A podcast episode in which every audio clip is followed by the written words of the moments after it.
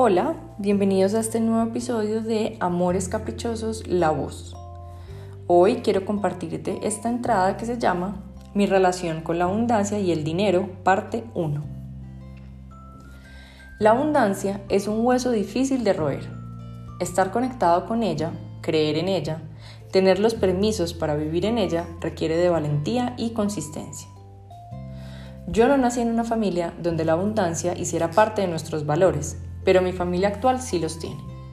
Yo crecí en una familia donde la información era otra y las experiencias pasadas, pasadas marcaban tanto las emociones que la relación con el dinero y la abundancia era difícil. No había permisos, no había herramientas para mirarlos de manera diferente. Una de las tareas más grandes que tengo en la vida y que empecé en el mismo momento en que inicié mi proceso formal de autoconocimiento y de descubrimiento ha sido la de vivir en abundancia. Yo creía que esto era lo mismo que ser millonaria y como claramente no lo era, pues creía que la posibilidad no había sido creada para mí. Pero estaba muy equivocada. Con los años, con los libros, los maestros, los procesos, las meditaciones, el llanto y la vida, fui aprendiendo y entendiendo que la abundancia nada tiene que ver con la cantidad de dinero en la cuenta bancaria o debajo del colchón, pero que estar sumergida en ella podría darme muchos millones en mi bolsillo. Recuerdo muy bien un noviembre hace unos años, cuando aún no entendía bien este cuento, que me llegó un correo con una invitación a un reto de meditación de abundancia por 21 días. Lo dirigía Deepak Chopra. Yo creía que este hombre era un charlatán, pero uff, qué encaprichado que estaba mi amor por él, porque días después era amor lo que sentía en su voz, en sus palabras y sus enseñanzas. Pero bueno, sin querer me anoté en el reto, era mi alma la que quería, y empezó para mí una de las experiencias más gratificantes de mi vida, la conexión con mi ser que es abundante, ese que es así por derecho de nacimiento, ese que solo necesitaba ser recordado, despertar del sueño, de la ilusión de la escasez. Mientras hacía las meditaciones y aprendía de los principios de la abundancia, le iba contando a Lucas y él me iba mirando, con esa cara que conozco muy bien. Pero era tal mi convicción por esta información que estaba recordando que yo sabía que de alguna manera la vida nos lo iba a demostrar. Solo necesité ponerme en esta intención para que la magia llegara y llegó. Ese diciembre compramos un celular para mí que por errores técnicos tuvimos que devolver el reemplazo resultó gratis y nos devolvieron un millón de pesos adicionales por los inconvenientes causados. A Lucas le llegó una carta con un ahorro que había hecho en un fondo hacía unos años que no recordaba, y sin esperarlo en absoluto, la carta decía que podía retirar su dinero. Y yo estaba en un nuevo trabajo, de repente empezaron a consignar en mi cuenta la prima de la prima, el bono de Navidad, el porcentaje de devolución de la prima de la prima y un montón de cosas con las que no contaba y no entendía ni qué era. Todo esto pasó en menos de un mes. Como Lucas sí necesita de comprobaciones materiales, lo entendió. Yo solo asentí. Me alegré de la altísima vibración en la que estaba y del grado de manifestación en el que bailaba. Escribía cada palabra que Chopra decía. La leía una y otra vez. Descubría un mundo asombroso y conocido. Era muy extraño porque yo nunca había estado en él, pero lo reconocía. Y aprendí lo siguiente. La naturaleza es absurdamente abundante. Te das cuenta solo al mirar el millón de hormigas que decidieron visitarnos en nuestra casa durante la cuarentena y la vida que se crea todo el tiempo a nuestro andar. Nuestro cuerpo es muy abundante, tiene millares de células reproduciéndose a cada instante.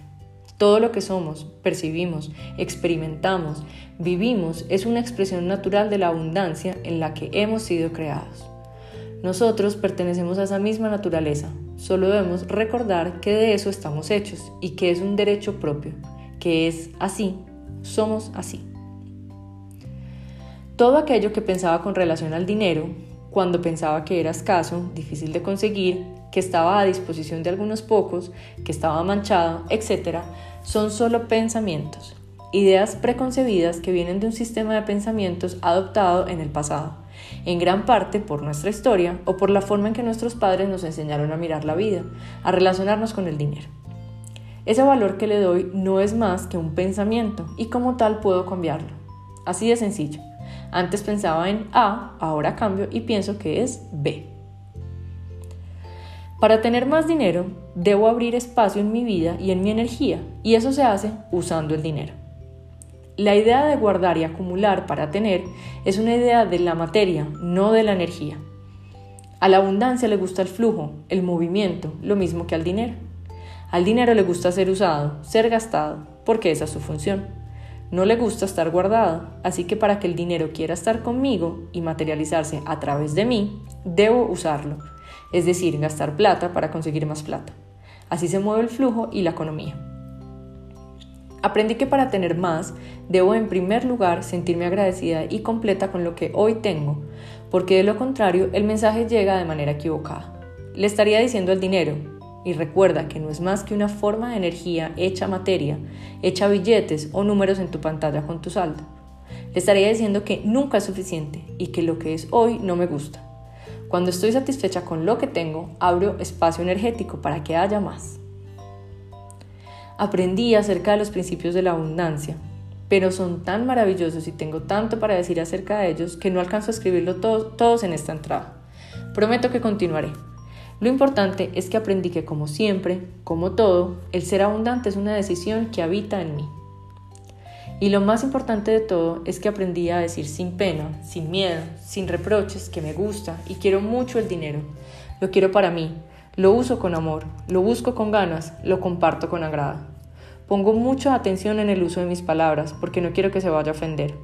Pongo a su disposición mis pensamientos amorosos y le quito el capricho a eso que alguna vez aprendí que era difícil, escaso, traído de dolor y era mejor no tenerlo.